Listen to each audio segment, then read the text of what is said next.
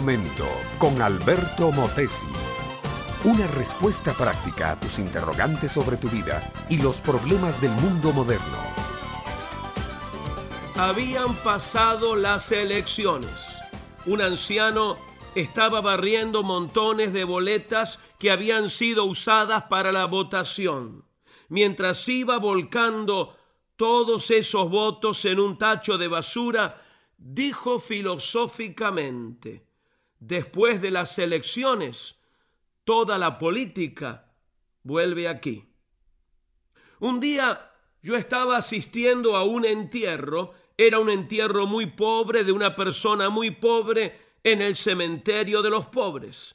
El sepulturero, que estaba echando paladas de tierra sobre el cajón de pino, se tomó un descanso, se secó el sudor de la frente y mirando hacia el otro cementerio, el cementerio de los ricos que estaba en la colina donde la sepultura cuesta miles y miles, dijo filosóficamente también, aquellos se pudren lo mismo que estos. No sé por qué, amable oyente, he puesto juntos estos recuerdos de mi vida quizás porque tienen un elemento común.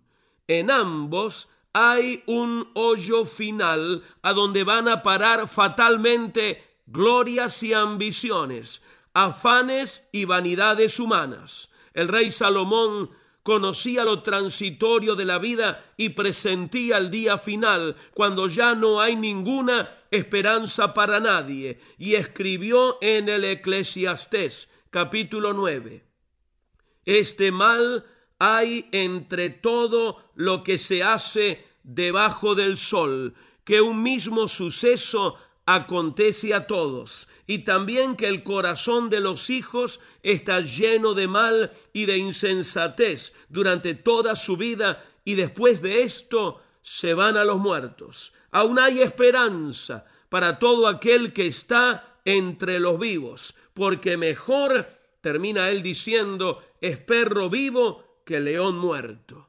Por supuesto, mi amable oyente, que es mucho más valioso un perrito pequeño que por lo menos sabe ladrar y alertar si viene gente, que un león muerto que no puede hacer nada ya para defender a su amo. Y para que no quede duda acerca de cuál es su pensamiento, prosigue el sabio Salomón diciendo, porque los que viven saben que han de morir, pero los muertos nada saben, ni tienen más paga, porque su memoria es puesta en olvido. El que está viviendo ahora puede estar seguro a lo menos de dos cosas, mi amiga y mi amigo. Una es que él o ella vive, sabe que vive, porque piensa, siente, sueña, sufre, anhela, teme, ama, odia, porque camina, respira, trabaja, se enferma y se cansa. La otra cosa es que él o ella ha de morir algún día. Sabe que vive, sabe que morirá.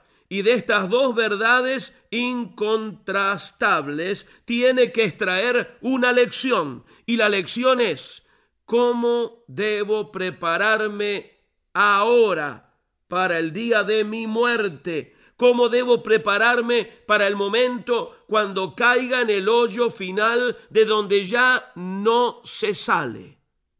Para resolver este problema crucial del ser humano, viene Jesucristo en nuestra ayuda. Y Jesucristo nos dice, yo soy la resurrección y la vida.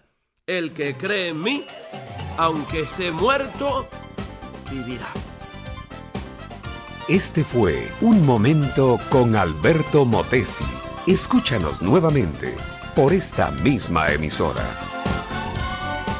Educación que transforma.